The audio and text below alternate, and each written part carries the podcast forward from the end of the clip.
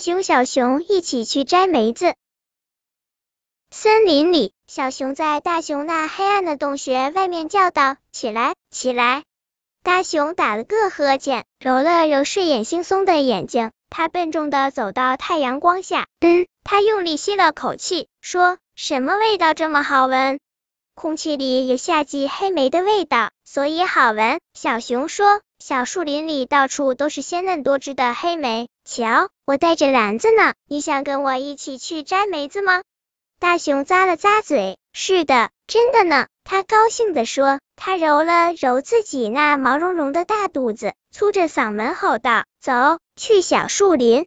大熊腾的一下跳进了树林，他的身体擦着高高的树木和多叶的灌木，他爬上高高的山坡，翻过山岭。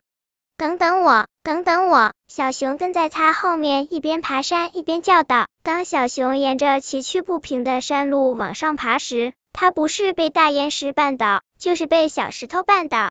大熊从山顶上向下俯视，小熊，你太小了，跟不上我。他叫道：“我不能等你了。”大熊跑到前面去了，他咚咚地走在石头路上，翻过摇摆不定的桥梁，他涉水趟过一条宽宽的、潺潺的小溪。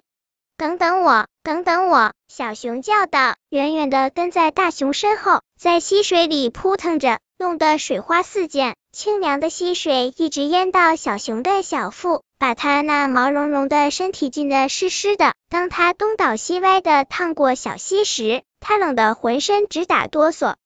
大熊回头看着小溪的堤岸，小熊，你太小了，跟不上我。它叫道：“我不能等你了。”大熊一跃一跃的跑到前面去了，它冲下森林里的小路河，绿色的山坡，一路上它披荆斩棘。从茂密的森林灌木丛里穿过，等等我，等等我！小熊一边叫，一边推开树篱，从里面挤过去。当小熊拨开树枝往前挤的时候，那些带刺的长绿植物刮擦着它的身体。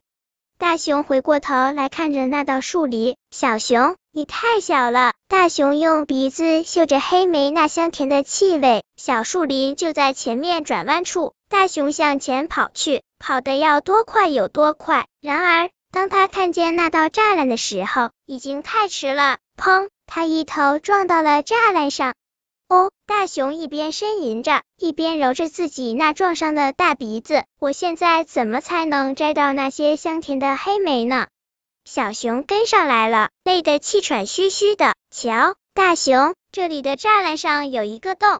大熊努力想从那个小洞里挤过去，但没有用，这个洞太小了。他闷闷不乐地说：“也许你太大了。”小熊说。他跳到小洞边，正好从里面跳进去。小熊没有浪费一点时间，立刻开始摘起这些刚成熟的夏季梅子来。嗯，这些梅子的味道真好啊！他一边说，一边咂着嘴巴。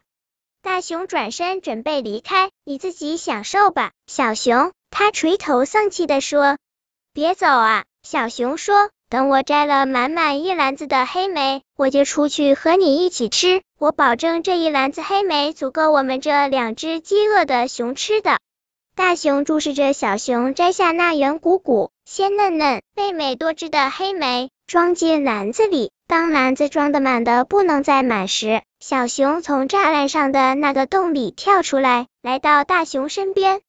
大熊笑了，小熊，他说，能有一个像你这样的朋友，真是我的运气。你既不太小，也不太大，你大小刚刚好。